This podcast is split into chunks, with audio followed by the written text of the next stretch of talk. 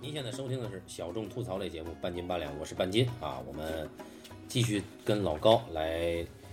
延展一个二战专题啊。嗯。啊，这个专题的由来，上一期节目结尾已经跟大家交代了。那么我们这次，哎，应该是半斤八两第一次聊纪录片。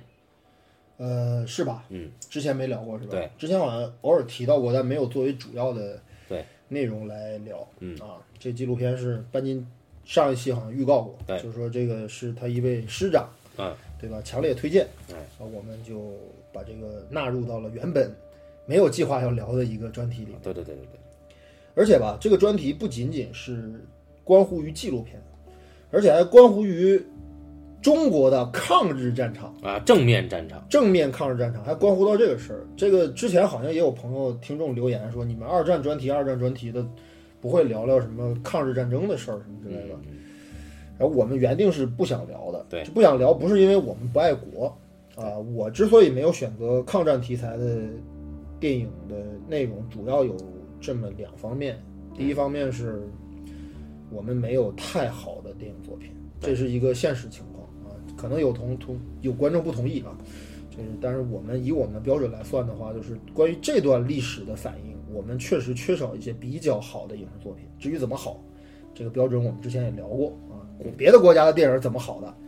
啊，这个我们到底还有哪些不足，对自己琢这磨吧。是一方面啊。第二个原因呢，是我的一个个人的一个历史的这么一个态度问题，就是我觉得吧，就是这关于这段历史呢，我们还缺少一些对于这段历史比较比较全面的一些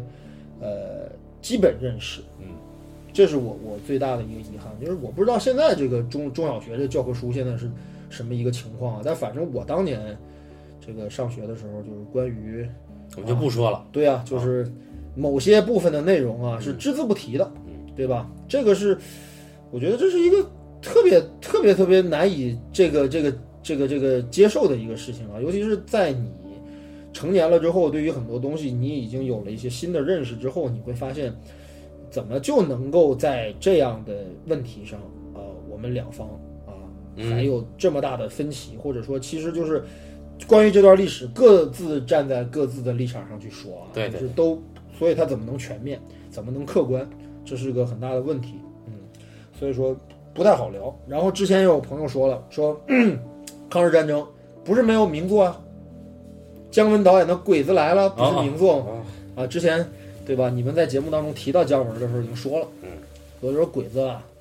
鬼子之所以为什么不选，有一个方面是鬼子这个电影吧，它有些时候其实讲的不是我个人认为鬼子不是一部战争电影，对，鬼鬼子是一部，你说说的可能牵强附会一点，它是有一点寻根文学或者有点。这种所谓的就是揭露民族性的这样的嗯这个、这种这种文学作品，嗯，它有点这个意思。对它本身的主题并不是只关乎于战争的，哎，所 以说我们也没有选。但是弄来弄去，嗯显得我们这个节目很不爱国，对吧？只讲了二二次世界大战、欧洲战场如何如何、太平洋战场如何如何，都是美国大兵，对吧？英明神武，对吧？英勇不屈，对吧？那你其实明明二战当中有一个最重要的组成部分就是抗日战争，嗯，这是不能抹去的一个事儿啊。然后我们连苏德战场都提了，嗯那我们哦连缅甸都说了。对呀、啊难道不提抗日战争吗？但这也还是要提的，也是因为这个契机，同时啊呢，也是你看，你这二战二战关于二战题材的纪录片也不只是这一个了，就比如二战题材的纪录片可太多了，对，甚至比故事片的数量还要多。就是，而且关于抗日战争题材的纪录片也不少，比如伊文斯就有，对不对？对啊对对对对，那么我们并不就是是荷兰纪录片导演尤里斯·伊文斯是吧对对对对，嗯但我们并不是要要聊这个题材的纪录片，而是因为我们有一个，我觉得这是一个很有趣的一个点，就是在前两年吧，刘和平老师写过一个剧本，嗯，叫《北平无战事嗯》。这个剧本的主人公就是这个国民党嗯飞行大队嗯笕桥的一个教官，也是飞行大队队长。啊，对这个，对我得我得我得补充一下，就是嗯我说的就是关于这个历史观的这个问题啊，现在逐渐在变好。嗯啊，不是说还像十几年前、二十年前一样啊。得得，你得看是谁做。对，现现在是逐渐在对一些历史问题，现嗯在逐渐在清晰，也在提及。对，哎，对，然后当时呢，那个剧本，因为我是在上映，就是那个电视剧制作之前就拿到那个剧本了。嗯我反复剧本我读了不下五遍嗯嗯啊，那对我电视剧的这种剧作观念形成了很大的影响。嗯然后我就就在想啊，那个时候有空军，但不知道我们的空军是什么样，我真不知道。嗯，盲点对于我来说，对，我从来没有听说过，除了飞虎队那段历史操，中国还有空军，啊，我没听说过。我说太牛逼了！我说空军这这干嘛的呀，是吧？啊，啊，就是中国有空军这事儿比较令人惊讶啊。哎，同时呢，那个时候 呢，有一个那个徐浩峰老师啊，有一本《道士下山》，《道士下山》在结尾那一章，他说，当时，呃，国军空军重创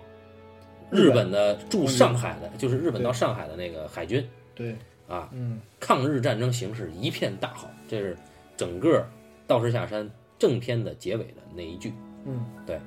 我操！我一想，哇，这么牛逼啊！这一直就放下我了们。意识到了之后，可能我们错过了一段缺失的历史。是的，嗯哎，就放下了，放下了。然后这位老师哎又一次提出了这个，啊，哎，我觉得那就跟老高聊了，因为老高这段他不可能不知道，所以老高当时立马丢出了一个非常骚的一个名字，叫一把青。我操， 这什么鬼啊？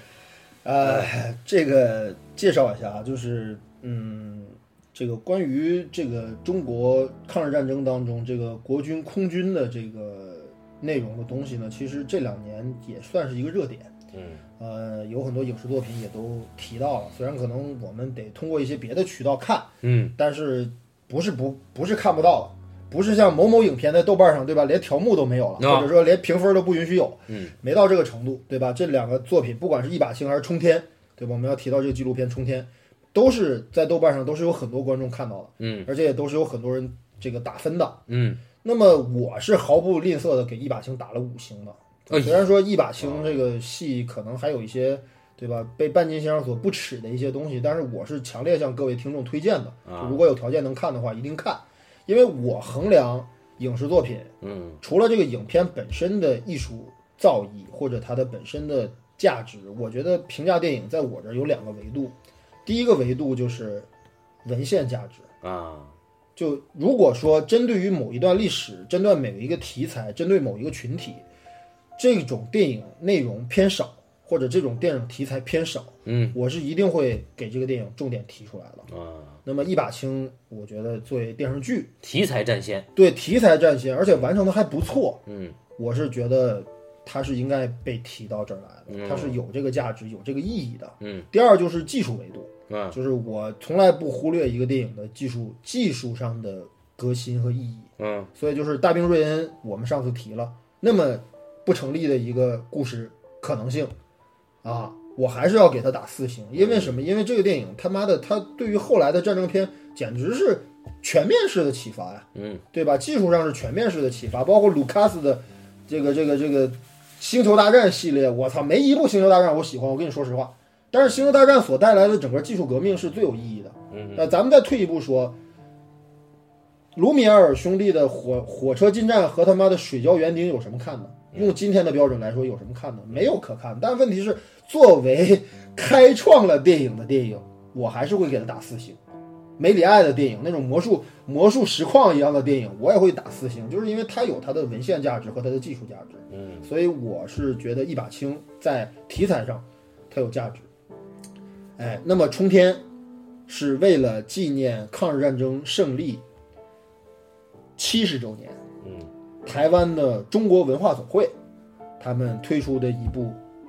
几乎可以说是全景式反映了中国抗日战争时期国民党空军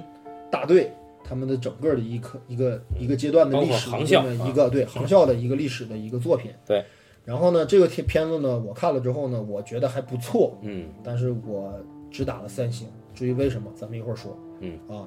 但是《冲天》这个片子，我觉得每一个中国人都应该看一看。应该看，哎，绝对应该看。对啊，然后呢，这个电影呢，这个纪录片是台湾著名的电视纪录片导演张昭维先生，嗯哎，呃，筹备了也好多年，然后是在二零一五年制作完成的。嗯，这部片子应该是在台湾本地上映了，哦，但内地没有上映过。嗯哎，但是呢，由于这是张昭维先生还有一个身份，他是这个所谓叫 CNEX E 这个基金会的一个创始人。嗯那么这个 CNEX 基金会是什么呢？就是是一个什么叫所谓叫华人什么影像，哎，这个记录的这么一个基金会，他们是专门赞助投资一些关于华人历史，包括华人圈子当中的一些题材的嗯一些纪录片的这么一些呃呃这样的一个组织嗯吧。反正就是这个张兆维是这个基金的一个理事，等于是就有点像我是直男这个评选委员会的理事对一样。对，然后就是不是哦张你兆不维，是委员长吗？呃，我是常任理事，哦，常啊，对，常任理事啊、哦对，由于还没有委员长，哦所以现在就问我是最高头衔啊。 然后呢，这是张兆维的情况。然后这个片子呢，其实呃是由多名台湾的这个呃著名的影视嗯演员，然后担任了旁白和配音的、角色配音的这么一个作品，里面有张艾嘉，有金世杰，有贾静雯，嗯，对吧？有这么几个，呃还有蔡灿德吧？蔡灿德这个演员我还知道，但是可能别的观众可能不太了解了。还有贾静雯呢。有啊，哦贾静雯配音的是那个刘刘翠刚的妻子，哦，对，叫就是说看着他在叫什么林，叫宁什么，反正哎呀，就那忘了女校长嘛，对对对，他后来成立了一个空军眷属小学嘛，嗯哎，就这么一个作品。然后呢，这个纪录片，因为我们之前为什么不聊纪录片啊？我觉得纪录片比较难聊。对，因为首先啊我们对于纪录片创作不太有不太有经验，或者说我们看纪录片看的不多。对。然后呢，还有一个最重要的问题就是纪录片本身的东西啊，都在这个纪录片里了。嗯，就它很难有一种形式啊、风格啊、内容上的讨论。对，说我去挖掘一下这个背后的东西。你比对，如因为说，它本身就是用来挖掘的。嗯，对，就是不是它，它就不存在一个别的电影，我们在讨论别的战争片当中符不符合史实啊，哎，符不符合这个这个这个客观呢、人物这个这个塑造成不成功啊，呃，剧作逻辑啊，影视风格啊，它这个纪录片都不存在这些问题。纪录片还是一个文本为先，然后视觉素材为辅的这么一种类型的片子，就是我们探讨的可能更多是它的一些文本上的一些东西。那这个文本本身，如果它提供了足够多、足够详实、足够细致的历史材料之后，我们就很难说这个纪录片它做的不好。比如说冲天，哎，比如说《冲天》就是这样一个作品对，但是手法上我嗯我还是能够说到一些东西。嗯，至于怎么说，哎，我们在我们还没想好啊。对对，我我我我我想到了一些啊。哦，之所以想到，嗯，是因为啊，看完了《冲天》之后，机缘巧合，我看了另外一部纪录片。哦，这个纪录片是我在豆瓣上的一个朋友，这朋友特别有意思。这朋友可能标注看过看过的片子也就两千部，嗯但他标注想看的片子得有五千部。对，也就是是一个对这个世界充满好奇的人，对吧？然后他啊很可爱啊那天，对他那天就标注了一个作品，叫做《BBC 之皇家百年呃皇家空军百年》。哎，哎听起来很霸气。然后呢，是伊万和科林麦克格雷格兄弟哎，这么一个名字。如一雷看贯封面儿，啊哟，这不是欧比旺吗？啊，对吧？这是一著名影英国影星伊万麦克格雷格先生嘛，对旁边还有一个比他更帅更壮的一个猛男，啊，两个人穿着空军的制服，对对吧？搂在一起。他就老高就喜欢这个调调。哎，我觉得我操，我说这个一看这个封面，我就对这个作品产生了强烈的兴趣。然后结果还哎很巧，豆瓣上也有，然后啊不是豆瓣那个，呃呃 B 站、啊哔哩哔哩上就有，然后呢网上也可以，我们也可以下载到。嗯，然后就把这部纪录片看了。哦，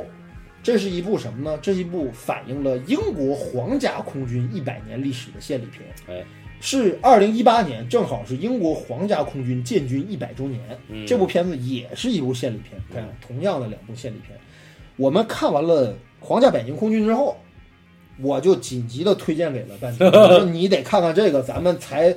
可能对《冲天》这个作品有一些话题。嗯，所以我才推荐给他。然后正好半斤也把这两个片子都看了。对，然后我们才有了今天的这个讨论，要不然实在不知道该说什么了。呃看完了这个 BBC 的这个以后呢，哦嗯，我是连着的，我先看的冲天，哦，然后哎冲天，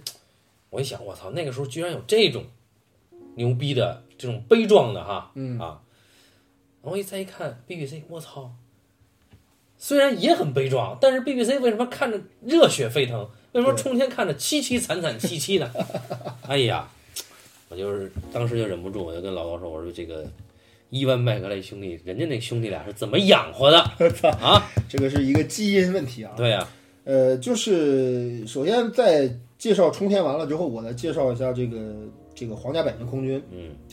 这个皇家百年空军这个特别有意思，这个纪录片它是怎么回事呢？它是英国著名影星，我们刚才说了，伊万麦克格雷格先生，哎他有一个亲生哥哥哎，叫科林麦克格雷格。科林同志啊，科林兄是英国皇家空军的前飞行员。对，而且服役时间长达二十年。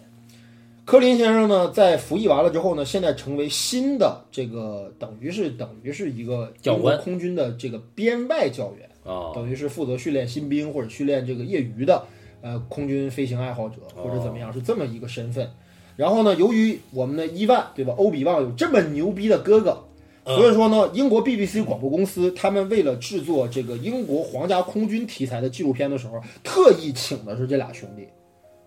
这两个兄弟是就第一，伊万麦克伊万是有明星效应，对吧？对，科林是有专业效应，是吧哦？珠联璧合，上阵啊、打仗亲兄弟，对吧？哦上阵父子兵，把这哥俩都一块儿找就来了。是拆火车变成拆飞机了。对，然后呢，这个这个这个这个 BBC 的这个系列纪录片，以这个兄弟两个人为主人公，嗯，为线索人物、为讲述者的这个纪录片系列，总共其实加上这个我们今天说的这个 BBC《百年空军》，嗯，总共加在一起已经推出了三部作品了。哦，这个《百年空军》只是最后一部，只是第三部，前两部呢分别好像是由二零一零年和二零一四年这两年出品的。第一部叫《不列颠空战》，也是以哥俩的这个这个这个讲述和这个追追溯为主的这么一个讲述当年。二战时期、不列颠空战时期，皇家空军英勇作战的哦光辉记录的这么一部纪录片。第二部叫叫《Barber Brother》，啊，好像《Bomber Brother》就是炸弹兄弟，哦，讲的是当年的轰炸机编队的英勇事迹。我呢是把这个不列颠空战看了一遍，但是 Bomber Brother 没没找着，哦，所以说就没看着。然后就是《百年空军》，等于是这个系列的第三部作品。哦，那么，《百年皇家空军》里面有一些视频素材是根据前两部的一些素材当中剪辑而成的，嗯，也就是说，当然也有很多新内容啊，嗯，然后就我们就讲完了之后，然后我比较了一下，我发现，哎，我发现恰恰是这个《皇家百年空军》，我们看完这个纪录片之后觉得好的地方，恰恰是冲天可能做的不足的地方，嗯，哎，那么半斤说一下你的观感吧，好，刚观感刚才其实说了一个简单的哈，啊，大致印象，那么实际上在看冲天的时候呢，我觉得就是确实可以用壮烈来形容，但是呢，我觉得冲天的点有两个点我很不满意，哦第一点就是我觉得没有当年的影像资料，基本上嗯，对吧？这个这个可以理解吧？少，对，不能说完全没有，但少，基本上没有，就是说你只有一些绿陆地的嗯啊，或者说是在训练场的嗯。啊，或者这个飞虎队出现了以后，有一些照片儿，对吧？对对对对，这个可以理解，因为这个我们当时物资条件和这个摄影技术就是这样，嗯这没没问题。嗯但第二个不满意的是，呃，这里面的素材的角度啊，嗯，嗯，在有意的营造一种，凄凄惨惨戚戚的感觉。就这个我刚才这个我刚才说的，就确确实有点调侃，但是但他是他的就是有这意的个营造当，年的就是国军抗战的这段历史，确实是足够悲壮啊。就是这个我们对不是否认本说来很悲壮，对但是呢，他的这个角度把它收的非常的小家子气，嗯就你会觉得，哎呦，我们这个 这个人，我们这故去的这个人啊，很英勇啊。嗯，但是你看他看，留了一个还留下了一个这个不知道如何自处、如何度过后半生的一个寡妻，啊，对，哎等等等等吧。对他们的爱情悲剧啊。但是你就觉得，我操，后来呢？嗯现在呢？然后打赢了以后呢？或者说输了那几仗之后又怎么样呢？嗯，不知道。嗯而且而且只有那一段时间牺牲者的一些侧录，或者牺牲者的一些日记遗遗留书信，嗯，以及有刻意找一些像什么梁思成、林徽因这种啊，民国民国名媛啊啊，不民对，国民民国明星吧，民国明星啊，这真个的是民国明星啊民国交际花夫妇啊，啊，对，虽然他们是学者，但是后被后来这些媒体给对炒作的啊，已经就过度消费了哎啊，，这那么个有点过分了啊。那么一定要找这些人来侧录这个飞行员的这个一些所谓像像家世又不像家世的这种嗯记录，一下就把他的格局变得非常像是一种，我我在跟你讲一个亲情故事嗯啊，但我在我看来就是说，你这个亲情故事不是不可以讲，嗯，但是你这样讲，我觉得在凑材料嗯啊，就是首先我不认为有必要要用林徽因这个效应来去做这个东西嗯啊，是林徽因有一个弟弟嗯。在这儿，你可以提，其实如果只提到就是说林恒对吧？那个啊飞战斗机飞行员是死于，应该是林恒死于这个重庆空战。嗯嗯，林恒对，林恒，林恒是确实是林徽因的三弟，然后也是林家的这个三子。那嗯么林恒的遇难确实对林徽因打击很大。当然，他其实还提到另外一个人，是一个出生于澳门的一个飞行员，叫林辉，好像是叫林辉。反正你姓林是肯定的，对对对，然后说他又是跟着这个林徽因又有一种就是形如姐弟的对这对对样的一种情感，然后他最后也殉难。嗯。啊，反正就是这么一个事儿啊。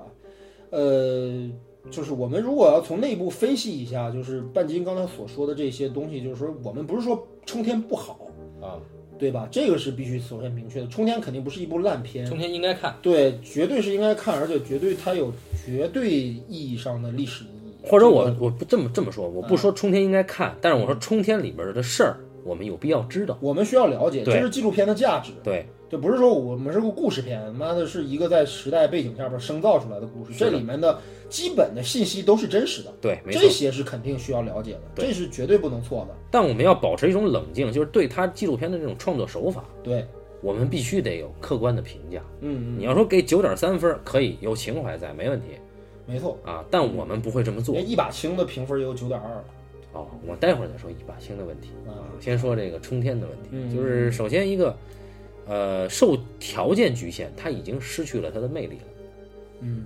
你说冲天还是冲天一把青啊？中天间，对吧？？你你看，我们找不到，你甚说的至条件是什么条件？就是说，第一，你当年的影像记录资料；嗯第二是你的飞机这个就是参战的这个装备，嗯你还能不能让我们看到？嗯第三就是说，你亲历者采访的这个素材量，嗯你能不能剪辑成一个有说服力的，或者说有力度、有情感力度的东西？嗯事实证明没有，他有亲历者，有有一两个是嗯幸存的，嗯但是你感觉这两个人说话有分量吗？嗯我是觉得力度很弱。嗯啊嗯对具体的原因，到时候组是当然是因为素材的量可能和和他剪辑的这个手法也有关系。呃，我觉得半局说的非常对，就是主要这些问题我也是感同身受。就是这片子吧，作为一个了解历史的这么一个材料，它绝对有意义，它也值九点三分儿。咱作作为一个纪录片创作，作为一个它在今天我们去了解这段历史还有相当正面、积极并且甚至伟大的意义的这样一个角度的一个记录作品来说，我觉得它还差很多。嗯，这个同样比较的话，就是 BBC《百年空军》嘛，对吧？我们为什么要把这两个片子横向比较的原因，就是因为，呃，在这个当然啊，BBC《皇家百年空军》这个电影，这个这个纪录片，它反映的是英国皇家空军从一九一八年草创至今一百年的历史啊。这个时间跨度，首先我们就比不了。对，我们只是在讲，起码就是说，一九从三十年代对嗯吧？一九三一年九一八事变之后，到三二年的这个一二八，嗯，第一次淞沪会战，对的那个空战开始，中国空军它到一九四五年胜利，这如果从历史脉络来讲的话，短短十四年的时间，嗯，对吧？这个发生的事儿，那么这是一个其实皇家百年空军其实是一个以这个年份为先行的这么一部作品，嗯就它是在讲英国皇家百年空军的百年的沿革和传承，嗯，它有一个大的一个命题在这儿，嗯，那我们其实这个冲天这个纪录片就是一个回顾中国的，甚至就是说国民党的空军中队在抗日战争时期的英勇事迹的这么一个作品。嗯，首先从时间跨度上来讲，他们就不是一个量级的。对，哎，然后呢，其次呢，就是皇家百年空军选择的是非常非常精确的技术角度和技术专业程度来制作的这部作品。嗯，首先就人有伊万的专业哥哥科林在那儿扛着，对吧？在那儿顶着，能保证他的专业性。嗯其次呢，他们对于空军、对于空军战术、空军飞行空军的这个装备，嗯，空军的这个操练方式，这个技术部分是先行的。而冲天，我理解它只能做到一个人物先行的一个东西，就对就我我只能讲讲人之间的悲欢离合，嗯，我只能讲讲人和人之间的这种爱恨情仇，嗯，我只能讲这个东西，就。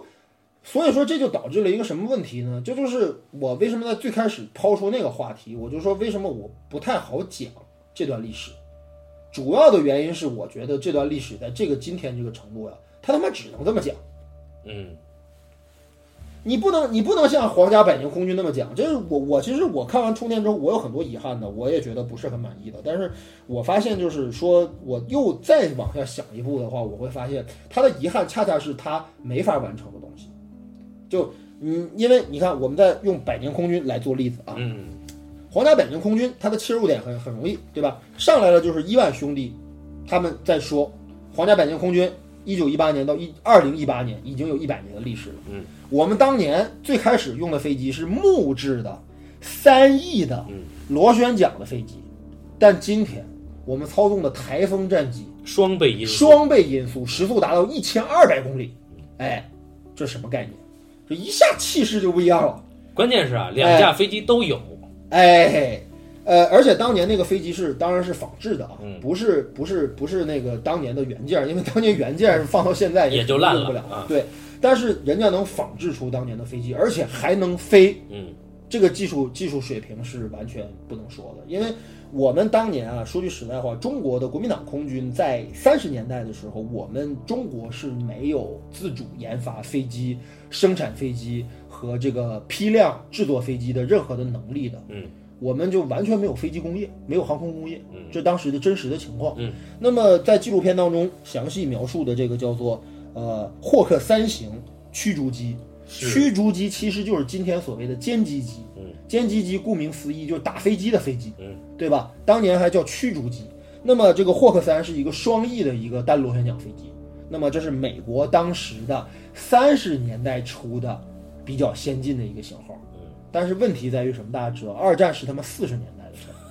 对吧？我们用着三十年代的飞机在打人家四十年代的装备。没有没有，淞沪会战还是可以，啊，淞沪会战还可以，所以在早期的时候，我们的空军呢，还算牛逼，呃，还能扛得住日本的进攻，是绝对是专业技术各方面是过硬的，嗯这个是绝对不容置疑的。我看到的材料也确实是这么说的。嗯哎，然后呢，但是霍克三飞机呢，就是毕竟还是落后嘛，尤其是到了日本，后来这个库约二郎先生研发出零式之后对，我们确实是扛不住了。然后还有一个最重要的问题是，战争是消耗战，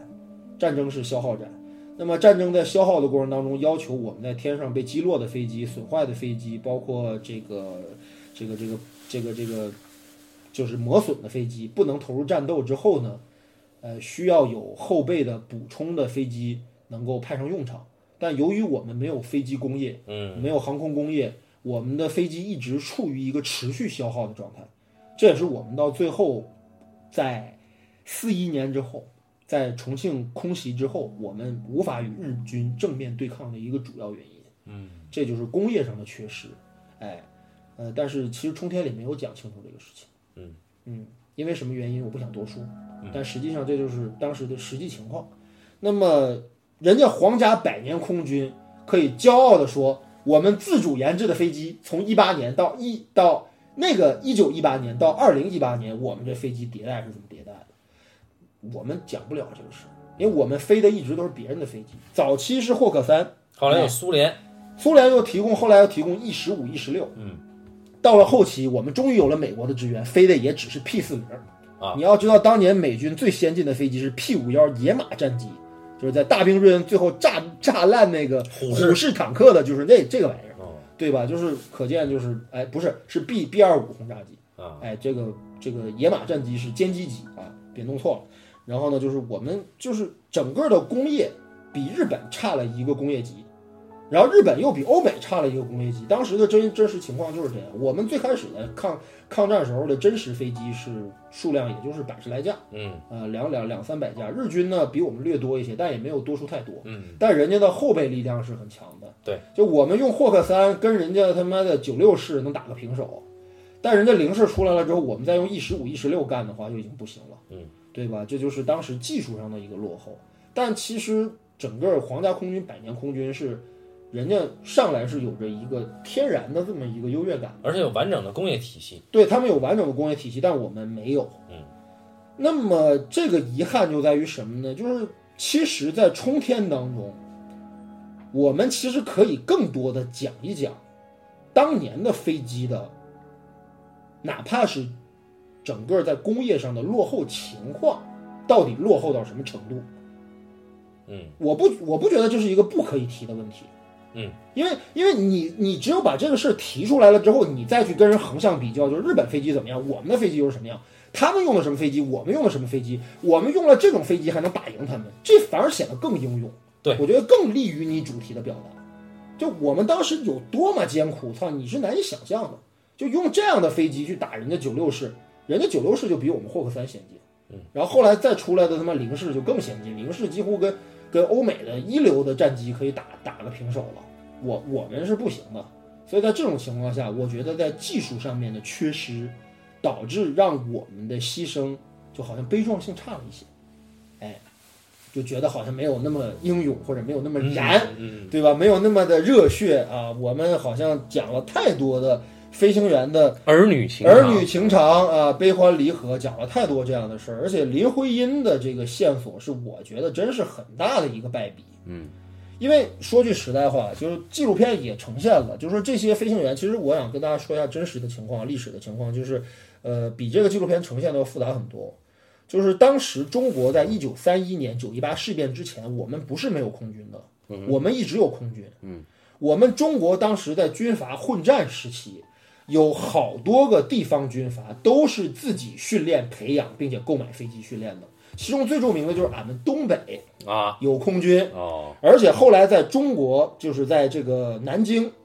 这不是在南京，在杭州，在笕桥航校的前三期学员当中，有大量的前东北军空军飞行员，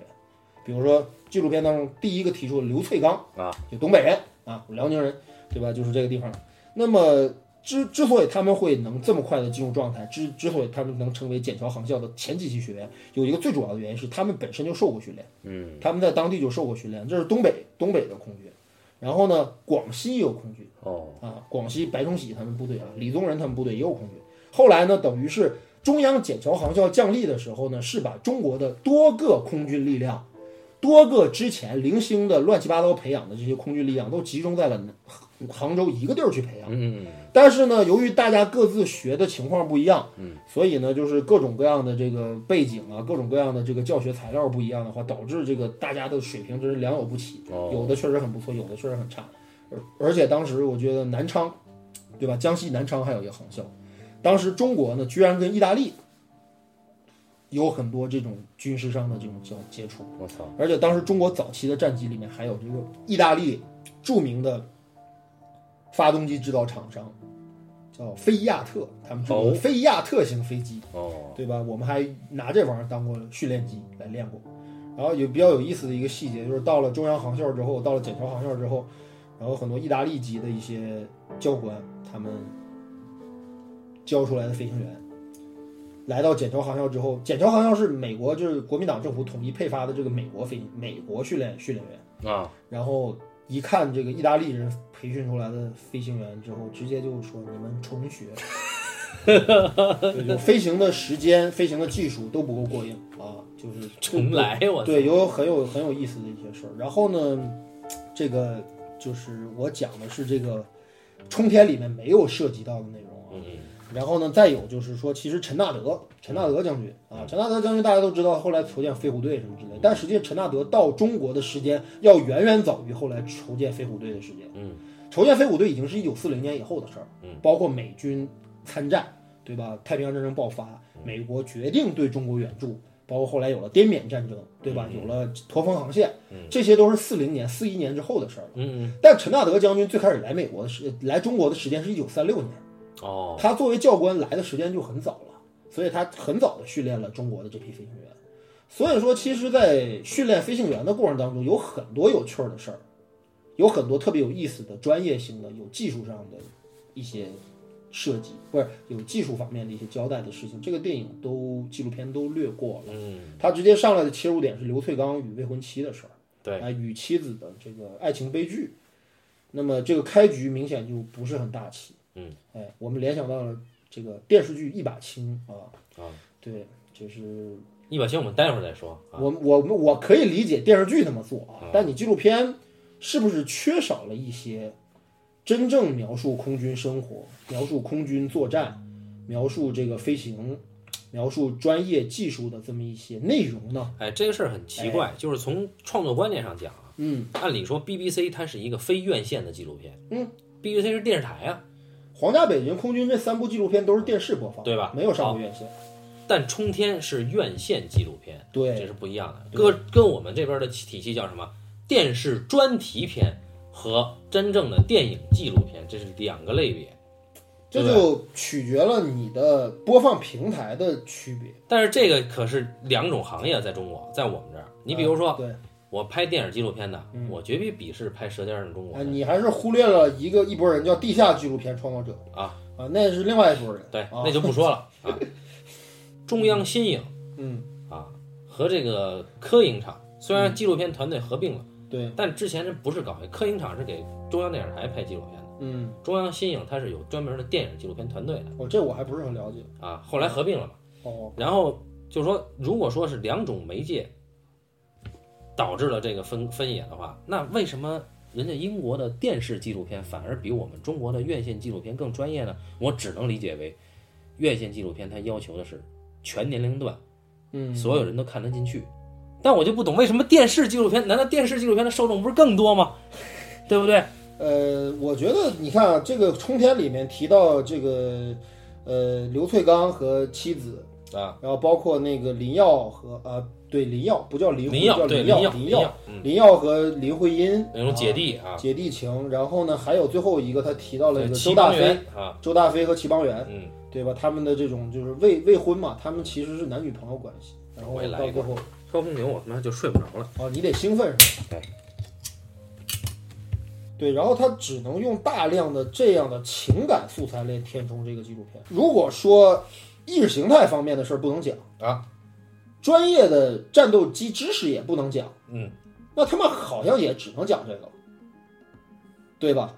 而且我我其实对于冲天不满的一点，就像你说的一样，冲天其实采访到了很多当年的亲历者，哎，包括当年那个给日本空投这个反战传单的这个飞行大队，当时应该是国民党空军第二十二中队还是什么，是一个轰炸机大队。嗯，然后他们专门负责执行了这个任务。这个任务本身最开始是一个想轰炸日本，就是日本本土，嗯，炸日本本土的一个实时的轰炸计划。嗯，但由于当时的燃油、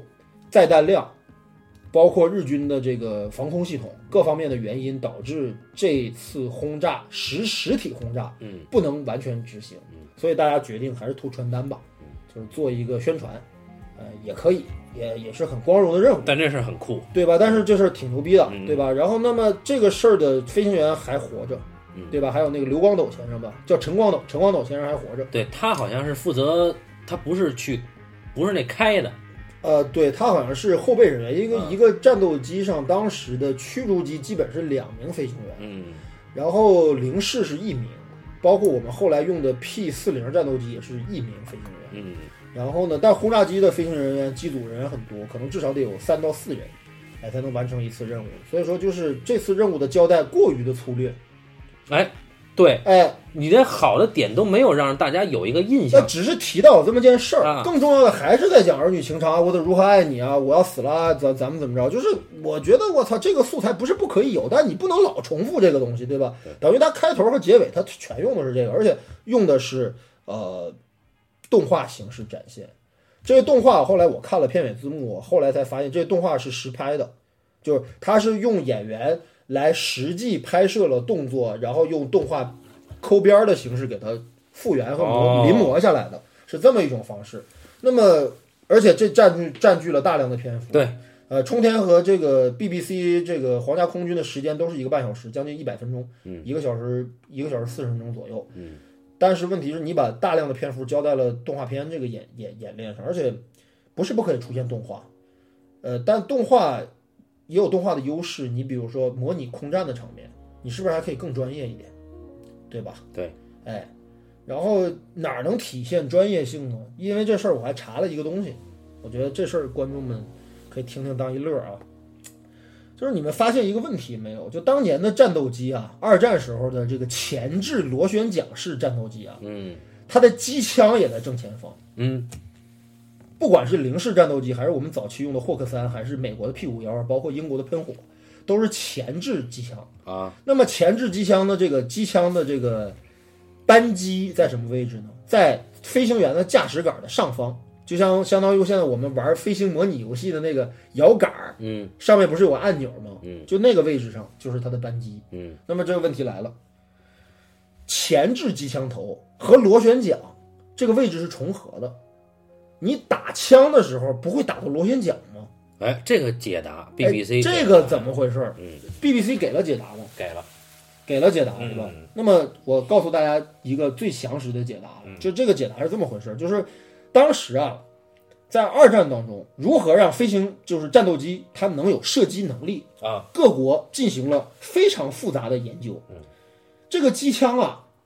它不可能由这个后边的那个次飞行员，就辅助飞行员进行射击，嗯，因为区域太小了。后边架设机枪，你不能往前射，射到他妈驾驶员怎么办？对，射到他妈机翼怎么办？射到你妈螺旋桨怎么办？嗯，你只能往后射，对吧？后射的话，空间就很小了。嗯，那么机枪不能留在这个位置，那机枪只能前置，掌握在发动机的驾驶员的手里，就是掌握飞行飞行员的手里。那么这个机枪呢，如果太高的话，超过了螺旋桨的高度，那你想想这个飞机会是一个什么形状？嗯，会是一个特别高的一个驾驶舱和一个前置的一个一个螺旋桨的形状，这个完全不符合空力空气动力学。这种飞机就算能飞，也飞不快。嗯那么它就必须得几乎跟这个前置的这么一个一个一个螺旋桨重合。嗯，那这一点上是怎么做的呢？德国的工程师发明了一种技术，这个技术是这样的，就是每当这个螺旋桨的桨叶，不管是三片桨叶当中的任何一片，它只要转动到了跟那个机枪的那个射距重合的位置了之后，它这个传动杆儿，它设计了一个传动杆，嗯，这个传动杆儿就自动连接到了这个机枪的扳机上。也就是说，在这个时候，就算飞行员摁下扳机，机枪也是不能射击的就。相当于做了一个保险，哎，就等于做了一个保险，而且呢，就是由于螺旋桨在高速运转，嗯，所以说它必须得精确的控制这个距离，只有这个传动轴能做到。所以飞行员一直在摁机枪，一直在摁机枪，但实际上射出的子弹都是在这个螺旋桨桨叶中间射出的。嗯哎，这个技术冲天就没有讲。这个东西可是研制的时间很早，等于啊一战之后不久，大家就在对研制怎么对在飞机上那个什么。所以说，嗯大家才能看到老式的战斗机作战才会出现一个叫“咬狗战术”或者叫“狗斗战术”，什么意思呢？由于我的机枪前置，嗯，所以我必须得不停地操纵飞机追尾到对方飞机的后边儿去射它的屁股，为什么要射屁股呢？因为我的机枪在前面啊，我只能通过正正中央的直接的方式射击到对方飞机。如果对方飞机在追我，我对他是毫无办法的，所以我只能想办法绕过他，之后再飞到他的屁股后边去打他。在这个过程当中，谁先取得战机，哦谁先取得制空权，谁先飞到对方的屁股并且命中对方，这才能把对方的飞机打下来。那不就绕着圈儿飞吗？对吧？这就叫狗咬狗战术吗？为什么后来的零式战斗机它那么牛逼，或者说把中国碾压中国空军？原因就是因为零式在低空的翻转效率极高，你追不上，它转弯的速度极快，尤其在低空的阶段，哎。这甚至是当时的这个，就是用今天的这个说法叫什么扭矩啊，什么之类的，就是你开车，你打个急转弯，嗯，车转的又快又稳，又不翻车，就这么个技术。有这种吗？有啊，零式战斗机在这方面做的就是最好的。哭幺二郎其实他大家看过宫崎骏的，到目前为止最近的作品就起风了，对吧？那个哭幺二郎先生，他研发的零式战斗机牛逼就牛逼在这儿。哦，它是个歼击机，对，就是当时的飞机有这么几个主要的战术指标，第一肯定是速度了，嗯，对吧？英国的喷火战机，德国的 B F 幺零九，美国的 P 五幺野马，呃，都具备这个航速达到时速五百五十公里左右的这么一个亚音速的这么一个阶段。你像单翼螺旋桨发动机能到这么快的速度，已经是当时工业最前沿的作品了。嗯，但是日本那个这个九六式和九七式可远远达不到这样，他们就有三四百公里，达不到五百公里。然后呢，飞机的速度快，第一取决第一决定了我追击对方的速度快不快。我从一个地方飞到另外一个地方的移动速度，对吧？防守速度和布防速度快不快？另外一个决定了空中缠斗的机动性好不好，对吧？这是几个指标。那么日本的九六式和九七式始终达不到这个标准，但是零式达到了。哎，零式的弱点跟那个欧美强国的飞机的弱点就是零式的装甲太薄，零式一旦被打，基本就完蛋。哎，所以说这个变态的日本人在珍珠珍珠港偷袭当中，神风让大量的零式战机不携带弹药，只携带油桶去炸美国的飞机，这简直太太可怕了，对吧？所以起风了，到最后嘛，就是库页二郎先生感慨说：“哎，我的梦想啊，支离破碎啊，对吧？我他妈辛辛苦苦研发的飞机被你们拿过去，直接就撞人啊！我操，真是很悲剧的一件事啊！就是，但是这些知识呢，冲片当中都没有涉及。”包括飞行员的战术啊什么之类都没有做做太多的对设计，因为比重首先比重太低了，他提了提一句，提了一啊句，有一个老先生是一个空军那个那个专家战术应该对是啊专家，对然后他只提了一句，而且他的呃素材量，尤其采访的素材量严重不成比例。对对对，而你要知道，历史纪录片亲历者的采访应该是最有价值的东西。对，哎，每一个人的口述，每一个人的立场，包括当年的飞行员的亲历者，不管是是啊，活下来的是少，当年的整个生还率就是四成，对吧？十个人里死六个，只有四个活了。这这四个人还有很多人挨不住时间，对吧？病逝什么之类的，能剩下来的就不多。你为什么要把篇幅腾过来，让他妈的明星去配音去？去拍动画，而不给这些人一些东西呢？这些老老人，其实我看了这个冲天的纪录片，我发现很多人的神智啊，就是脑子啊，清晰非常清晰。哎，嗯，就是他们具备还原事件的能力，具备阐述事件的能力，具备去解说当年历史的能力。那为什么留的那么少？我觉得很遗憾。对啊，我觉得很遗憾，就是冲天没能满足我的地儿啊。但反观 BBC 这一点做得非常好，哎，BBC 做的非常就好除了你说的技术方面啊啊，还有这个呃，说我这个军工业这个实体的这个东西啊，以外，他做到了就是说亲历者的一个历史纵深感。比对如说有两个老太太对，啊，这一个一非常百动岁，一个九十四岁。对，这两都个是当年皇家空军的女飞飞行员呀员。哎，嗯啊，其中一个一百岁的那个驾驶我当年这个英国的所有的机种，达到七十六种啊，啊也不见得是全部，但是基本上是运输机、轰炸机、侦察机、歼击机全全开过。对，啊女飞行员啊，对，然后对这个人跑到这儿来给你讲当时其他的，就是地勤的人说，哎，你们飞行员呢？啊啊，对我就是飞行员呀、啊地勤人不信，对，还还让去飞机上去找。对，一看没人 啊，哎，就他给你讲出这个来，然后再加上他们在两个老太太讲当年跟海军那男士们大是怎么怎么搭 party，情骂俏的故对事，对，怎么 party 的，怎么在桌上放钥匙这个环节等等等等，嗯哎，这些素材就非常鲜活，对，就你比你用动画，甚至找真人来啊做对情景再现，你说你你要弄更那鲜些活这个儿女情长，那你像人家这个，难道就我还是说了那句话没有，情不是感不可以有，是他妈太多了。不太就你全篇都是这东西，我就觉得有点不不不不太不太满意。还有，他到最后去采访一个，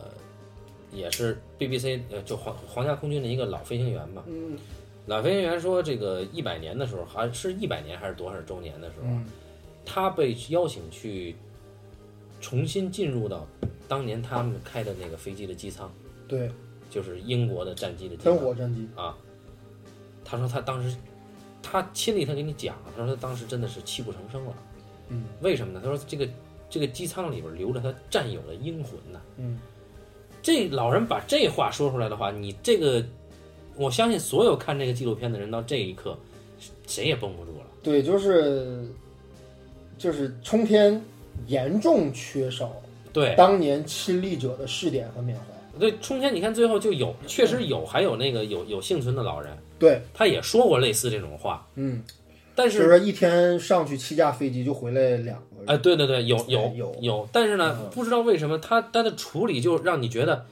太过于轻描淡写。对这个比例真的很弱。对，对，所以就是为什么要把林徽因的事儿提那么多？因为明星效应，嗯，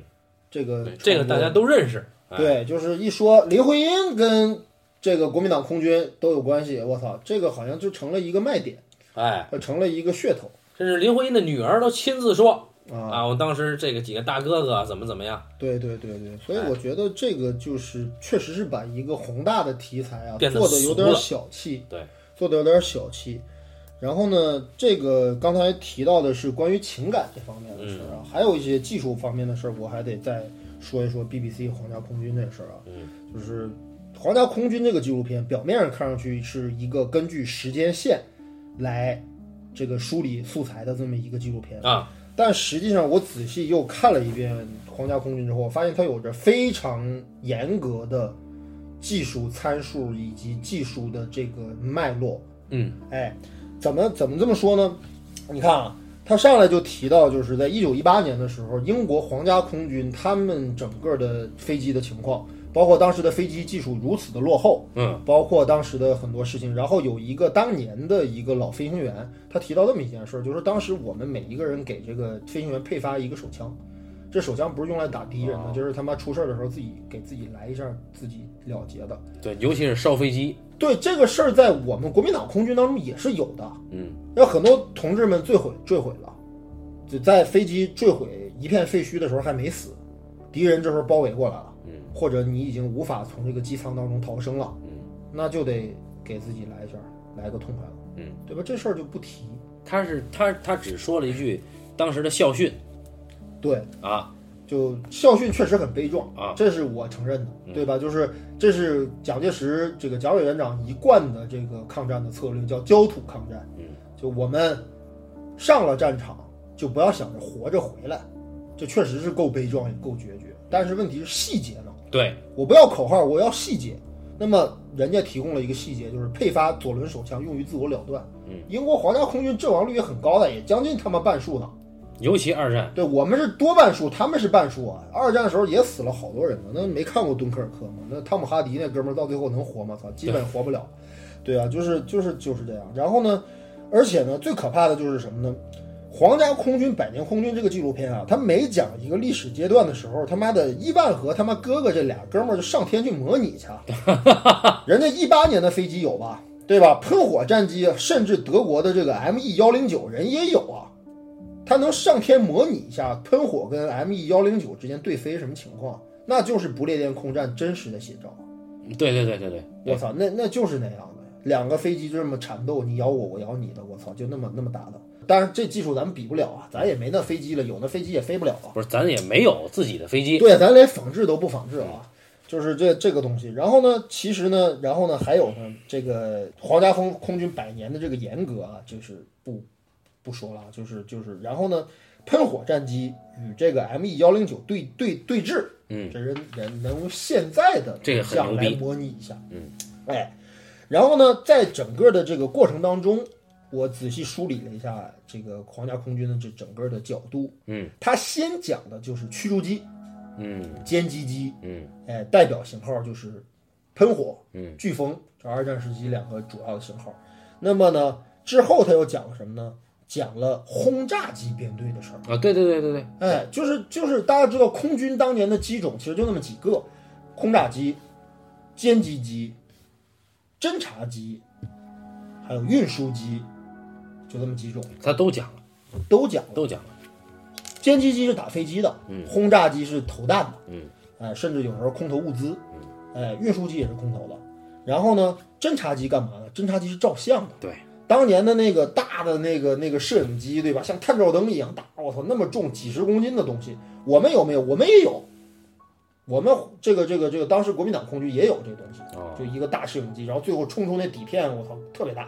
然后去那个进行战略部署啊，或者侦察啊这些东西都有，他也没提，嗯呃，皇家空军都提了，然后呢，这个东西提了之后呢，轰炸机呢还有一个东西就是他提到这个轰炸机尾炮手的这个事儿，啊，大对，家知道，其实就是我们刚才说了，歼击机的这个机枪在前面，嗯，对吧？是为了方便驾驶员射击用的。那么轰炸机的射击点在哪儿呢？在队尾。嗯，就因为大家都知道，就是飞机得是追着你屁股打嘛，嗯，所以轰炸机对于轰炸机来说，威胁最大的在尾翼，所以在尾翼布置机枪，这是当时轰炸机的整个战略就部是署。防御，哎，我们也有，嗯哎，人家提了，我们也没提。嗯，然后呢，就是所以说，就还采访了一个这个当时的一个机枪手嘛，对对对轰炸机机枪手。嗯，然后呢，人家还提了什么呢？人家还提了侦察机怎么侦察，嗯，对吧？当时还模拟了一段伊万，对吧？在地上我怎么去立一个什么路标什么之类的，然后啊，你沿着我这儿飞，我怎么给你贴发信号，你怎么给我发信号，对吧？地勤跟空中如何合作，对，很牛逼人家也那个做对对对，对吧？然后呢，还有什么呢？还有就是说，这个拍摄这个地面的这个照片，刚才已经说了，嗯就是地面的底片，对吧？让伊万来识别哪个是德军的 V 一火箭发射点，对不对？这都有。然后还有什么？还有运输部队，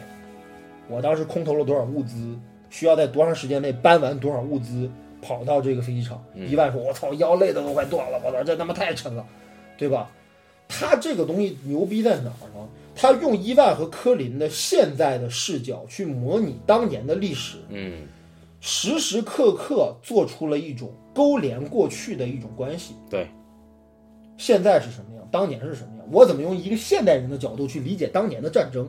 这个是很重要的。嗯，哎，这可能比一封家书让让让人更加动动感动。嗯，因为我觉得任何一个国家的战争，任何一个国家的军种牺牲都是必然的，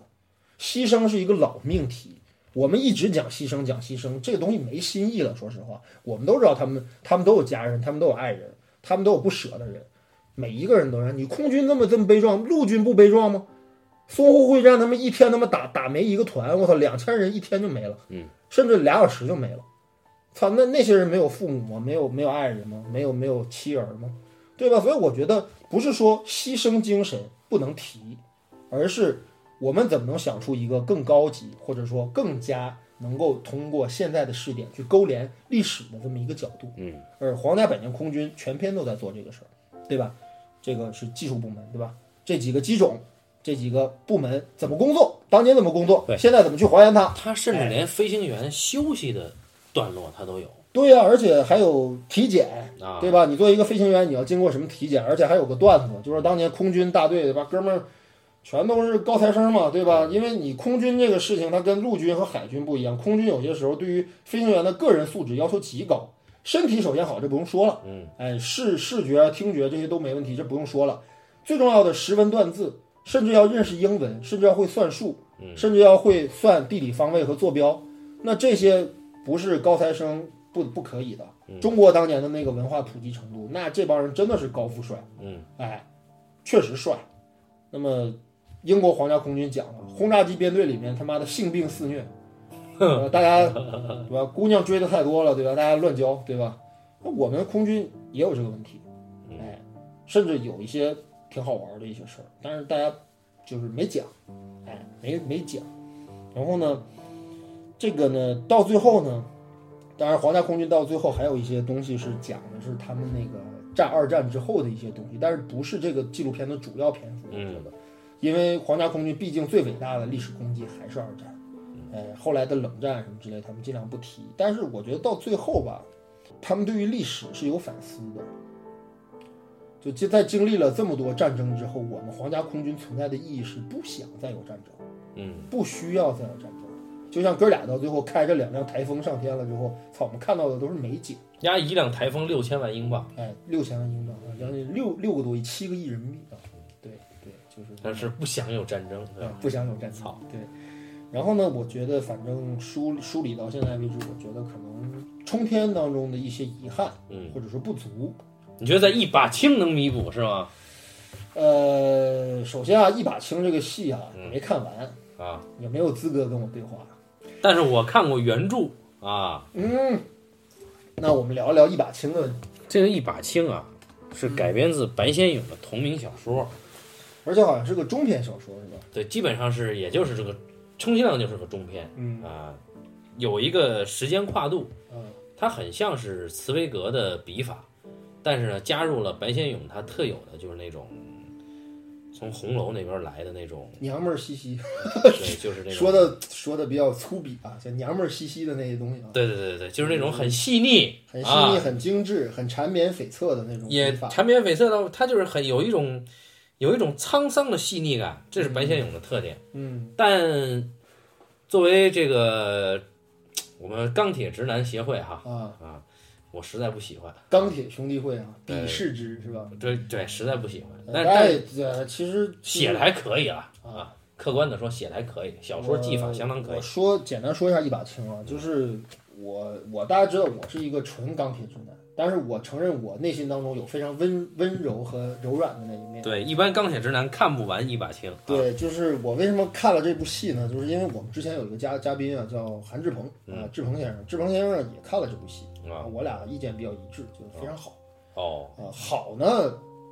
我还我也说了，就是它不是说这部戏的本身的艺术质量，或者说它的整个的表现手法有多高级，嗯，而是它占据了一个非常深厚的一个历史情感，包括它的一个非常呃难得的一个角度。就是飞行员眷属。飞行员眷属这个事儿也是其实冲天当中提及的，我觉得不够的一个东西，就是因为当年啊，就是在国民党空军大队啊，他们当时的军事就是就就是参战人员，他们的眷属是住在一起的，叫空军眷村。嗯哎，他们当时在上海、在杭州都有空军眷村。然后呢，这帮女人们啊，呃，他们的视角，这个视角，我觉得呢是一个不错的一个看待这段历史的一个角度。呃，他们之间的这，因为其实你像那个冲天当中有一个当年的眷属，不是回忆吗？说他这个空军飞行员的这个亲家属不是人干的事儿，我操！嗯就这这人他妈一走就，就你这心就悬上了，嗯，然后很可能就是悬着悬着这就完了，这人就没了，对吧？而且他当时其实我看到一些材料上，当时有一个细节就特别可怕，就是，呃，空军眷属一开车进来，就是这眷属村一一旦有军车开进来，就是美式的那种吉普车，国民党用的那种吉普车开进来之后，大家就开始提心吊胆。谁？分别从这个房子里面出来了。然后当这个车停在了某一户人家的门口之后，嗯立即所有的人又都作鸟兽散，马上回到自己屋里去。嗯然后就这个人就进到那间屋里，进到那间屋里了之后，跟人也不知道说什么，大家都庆幸我操，不是我家老公啊，不是我老公啊，操，呃，然后然后等这个这个人一出来之后，过么两天那家人就得搬走了，就因为空军没有那么多的地方给大家住，嗯就你作为眷属你可以住在这里，但你没有眷属，你老公不在了，你就得撤，哎，就这是一个很真实的场面。那么一把青也还原了这个场面。哎，这是原著没写的。哎嗯，所以说我觉得我没看过原著啊，但一把星毕竟三十多集电视剧呢，我操嗯，它容量肯定比一个中篇小说大得多。那是，所以我我是觉得就是，就是我比较遗憾在于哪儿呢？就是严格来讲，这种剧啊，我觉得就算做也不应该就做到一把星这样的水平上。太不应该了。对呀、就是你，但是问题在于什么呢？问题在于，就像我开始的时候说的这样，就是他没有，他没有，他以前没有过，他现在有了，他以后会不会有，我们也不知道。嗯，就这是个角度确实，这这个是我感觉最遗憾的事儿，就是我们什么时候才能好好的看看我们的历史？我们什么时候才能用一个真正平和的心，用一个客观的心去看一看？哦，在这场战战争当中，我们到底每一个中国人，不管他是什么阶层，他是什么信仰，哎，他是什么阶级，他甚至是什么政党，他到底付出了什么？但一把青拍的实在他妈太烂了哎，但问题是，啊！就是台湾电视剧嘛，大家也知道台湾电视剧的艺术水平，它嗯一直也就那样啊，就是还没有香港 TVB 的水平高，嗯，对吧？台湾电视剧这水平，而且参与一把青的人也都是电视剧演员，嗯，对吧？操着这个浓重的国语口音，对吧？啊、演着这些人，但是我还是觉得，就是他们还原这部戏当中那个年代人的仪态，各方面的时候，还是可以的，还是可以的。那你要不你要不爽的话，那内地拍一个试试，对吧？ 呃，拍不了，意识形态上也拍不了，我没有这个对吧历史啊。就没有。那没有的话，那就导致就我们看不到一些东西。就像冲天这事儿，你那老师不给你推荐，你知道有这么个纪录片，我真不知道，对吧？嗯所以说就是那一把星的价值，我也觉得就在于此，嗯就是它甚至很很那什么的是，最后打出一行字幕说这个戏到最后是仅以此片献给台湾。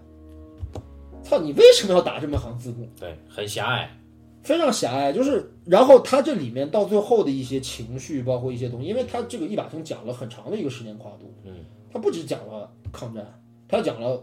国内战争，嗯，对吧？还讲了内战，还讲了内战之后的事儿，嗯，对吧？就包括这些眷属们怎么流离失所，他们到最后这些，呃，创伤又怎么给这些飞行员造成了不可弥补的这么一个后果，就是我觉得啊，一把青也好，冲天也好，你说它有不足，我觉得这不足有很大一部分原因不是创作者本人造成的，我觉得是，不是，我觉得一方面它硬件条件、客观条件决定了它可能的，比如选材，我会有盲点，它在立意上，或者说它在这个东西的整个构成上，它肯定是创作者本人操作成为的结果。但是为什么会形成这样一种角度，以及形成这种这样的一种基调？嗯，我觉得这不是他们个人决定的。我觉得有个人元素啊，有个呃人因，素，但是你也得承认，这是一个大的文化环境下造成的这么样一种倾向。对，这是我觉得最遗憾的事儿。嗯，就就是就是说，实际上就我们我们多想说，我们在回忆我们的空军战士、回忆空军群体的时候，我们有一个统一的、完整的一个历史脉络。我们不会再悲悲戚戚的去想当年的空军战士们多么英勇，他们死的多么一瞬间，须臾之间，他们到最后留下了一帮他妈的哭哭啼啼的，或者是一帮自怨自艾的一帮眷属。我们多么想像皇家空军那样，说到我们留下的精神，到今天产生了你妈台风战斗机，我操！我觉得，我觉得这种逻辑是你必须得继承下来了之后，你才能有的一个东西。嗯，你看这个空冲天到最后结尾放了一些照片，比如说当年这些空军眷属他们留下的这些子嗣们，对吧？嗯他的侄子、他的儿子现在也是空军的人，甚至那个当年的那个，就是其中冲天有一个特别有趣儿的一个材料，就是当年在那个长沙空战吧，应该是还是武汉空战，有一个战士的士兵被那个，呃，有一个战士被日军击落了，时隔多年之后，击落他那个日军跟他合了张影。俩人到最后有一张合影，就那个日军叫什么三上什么的，反正哦，俩人有一张合影，我觉得就是，呃，他不是说，就是说我们为什么丧失了一种跟历史做现代勾连的一种态度，就怎么样才能让扬我国威？说实话，这国威怎么扬？我觉得人家 BBC 百年空军就是扬扬人国威的作品，它确实有的阳，对，嗯确实有的扬，就是因为它有着历史的一贯性，也就有着继承性。就我我其实遗憾在这儿了，啊就是我不知道到最后就是这期节目会不会被毙什么之类的。但是我觉得，就同样的同行，对吧？其他的节目他们说的内容，有些时候比我们还 过分，没什么，不没能这样啊，对，没没什么没什么不能说的，对吧？就是我是觉得，嗯，冲天也好，一把青也好，你如果觉得这些作品的视角狭隘，嗯，或者觉得这些作品可能过于的，呃，小家子气，呃，过于的这个，嗯，伤情，它缺失了一种阳刚味道，嗯缺失了一种，呃，积极意义，哎，缺失了一种像兄弟连。像皇家百年空军当中这种一以贯之的国民的精气神儿，嗯以及对于战争的态度，我觉得缺失的原因就是因为我们真的缺失了我们的历史。呃，有这个主要原因是这个，对，嗯，对，所以我觉得但啊，啊，但就是别说淡了啊，真的有但，就是说不要你淡你的主要原因客观条件就是这样的，但你依然有在有限的素材之下组织出一个更有力度东西的机会。呃我们不得不承认，台湾的导演有相当一部分导演，他就是疲软的，呃，他就是阴柔的。我我但我觉这里得没说阴柔不好啊，我我我不刚才说了吗？我说这是大时代文化造就的。就当当然你也可以说，呃，有某些导演，比如说侯孝贤啊、杨德昌啊什么这些人，就你但比是如说啊，台湾另一个纪录片就是忘了是不是红毛给我推荐的，叫《被遗忘的时光》，啊这很牛逼。没看过这讲什么呢？讲阿兹海默，哦讲台湾的阿兹海默老人，啊讲这个阿兹海默老人院里面发生的事儿。他就是讲了几组阿阿兹海默老人嗯患者呀、他们如何忘，就是被遗忘了时光嘛，嗯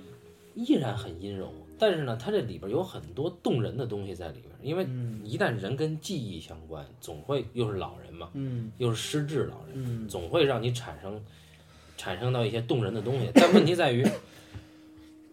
哎，里边也有动画，嗯嗯，它动画有点那种吉米风格的那种动画啊，这这不是台湾人就是对对对对啊但这是台湾人可爱的地方，啊但相应的也是，就说呃，如果说你做一个东西啊，啊嗯，你的风格更透彻一点儿，更一贯性一点儿会好一点儿。你比如说像冲天，你不加林徽因这种东西，嗯你不用齐邦媛的书信，嗯。其实你更有机会去做一些纯粹的东西。呃，刚才说了几点了，就是说当时我们空军的艰苦条件，嗯，你知道当时的轰炸机的炸弹，我们知道那轰炸机的炸弹一个都他妈几十斤，好几百斤，对，手动往上挂呀，嗯，我们没有自动的流水线往上挂炸弹，我们那个炸弹都是拿挑子，拿他妈担子，手动挂上的，嗯，就当年的轰炸机都是这个条件，包括特别有意思的一个事儿，就当时我们的燃油不足，我嗯们从兰州，从甘肃那有一个原油厂，从那儿拿骆驼来拉油给内地输送，嗯这些细节为什么不讲，对吧？然后呢，还有什么呢？我们没有夜间导航，导致其实很多飞行员回忆当年的事儿，就是我们死得很冤，就没有夜间导航。比如刘翠刚那么牛逼的一个战斗英雄，对吧？击落十几架敌机的战斗英雄，你妈最后因为迷航撞在一个楼上了。嗯这种事儿不是说欧美国家不会有，而是这太不应该了，我操，对吧？就你飞机的整个的这个这个作战作战经验这么丰富，你怎么迷航到他妈的能把飞机撞到一楼上呢？除了过于疲劳驾驶之外，还是你的技术各方面落后，嗯，对吧？就是很遗憾，就很多人觉得这当年的飞行员，很多兄弟死的真的很冤。对哎，但就在这种条件下，我们的国军的飞行员战士嗯，在前期对，三零年代的时候。啊，包括三零年代尾的时候，依然能跟日本的哦空军战的一个平手。可以，到最后其实输给日军，包括四几年的那时候打不过日军的主要原因，还是因为日军有流水线，嗯，人家能源源不断的生产飞机，我们他妈没有，嗯，我们他妈得买，买了人还不卖，卖了他妈还不好使，好使了他妈送过来了之后他妈俩月以后了，我们他妈处在这么一个局面，然后大家还在坚持的抗战，我觉得这些精神是最应该有的。其中有一段情节我特别动容，就是当时啊，在三七年的十月份，嗯，中央航校的五期学员和六期学员负责到兰州去接苏联他们空运过来的 E 十五和 E 十六战机。哦，这帮人在兰州到了之后，结果苏联那边不靠谱，半天没有运过来，所以哥们儿们啊，正好就是在兰州啊玩了好些天。嗯你想想，他们是同学、师兄弟，嗯，一块儿上的学，一块儿受的训练，他们他妈在战场当中毫无喘息的时间，上天就是死。在这样一个情况下，在兰州那么一个地方，操，玩了两个月，这他妈很动容的一个事儿。嗯而且当时兄弟们还追忆过，就是因为很可怕，就是，呃，当时在三七年十月份接受那批飞机的时候，中央航校的一期和二期学员绝大多数都殉难了。嗯，包对，括刘翠刚，包括高志航，包括当年的大队长、教官，很多人都不在。然后弟兄们在那儿玩了几天之后，准备回去再继续送死。那几天是哥几个人生当中可能最轻松的一段时嗯间。啊，这些东西都没讲，就严重缺失，呃，飞行员之间的情感交流。嗯，哎，讲的都是他跟他媳妇儿啊，他跟他女朋友啊，他跟他妈的林徽因啊，兄弟情啊，我操，对吧？人伊万和他妈科林，我操，人家妈还不是一个专业的人，我操！你看这燃的，我靠！就我觉得兄弟情很重要，这也是兄弟连和欧美的一些战争题材的作品当中的作品当中动人的东西，就是同袍之情、同泽之情，确这实东西确实超越友情、超越亲情，甚至，哎，就是瑞。瑞恩说的，我亲兄弟在这儿。对，就对是啊这这个特别动人，这这是真实的，就像我们的这个这个退伍军人他妈对自己的老部下那种情感，我操，那一刻，我操，你感觉他妈的真的亲妈死了没哭成那样吧？我操，为什么会那样？就是这些东西是需要大家去体谅和体察的，以及战友们的死难对于大家的影响到底是什么样的。嗯，哎，就是大家都抱着一死之心，对吧？甚至恨不得自己没能早点死，甚至没能他妈的多打下几架飞机再死。就是这种精神，是我真正看史料当中我最受震撼的东西。就冲天真的差了一些，真的差在了这儿，就是我我觉得遗憾。而这个遗憾是我觉得就像刚才说的那样，就是你说是创作者本人的问题，那创作者本人为什么会有这个问题？我觉得一个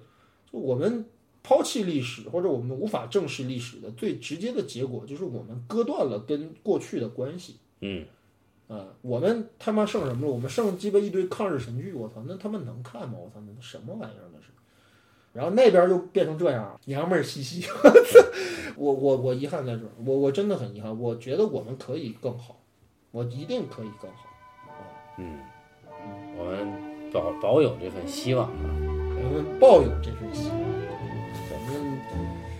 我们希望我们就是别被割裂，毕竟是一个统一的东西，就是有你才有我，就是我们既有这一面，也有那一面。你中有我，我中有我你。们我们有这样，就是别别跟历史割裂，因为跟跟历史割裂导致的就是你文化土壤也没有，就是我们丢了一部分东西，他们那儿有，他们那儿丢了一部分东西，我们那儿有，对吧？就是就就就变成这样一种，就是这个不能再往下寄予美好的期待。二战专题荡开了，聊到这个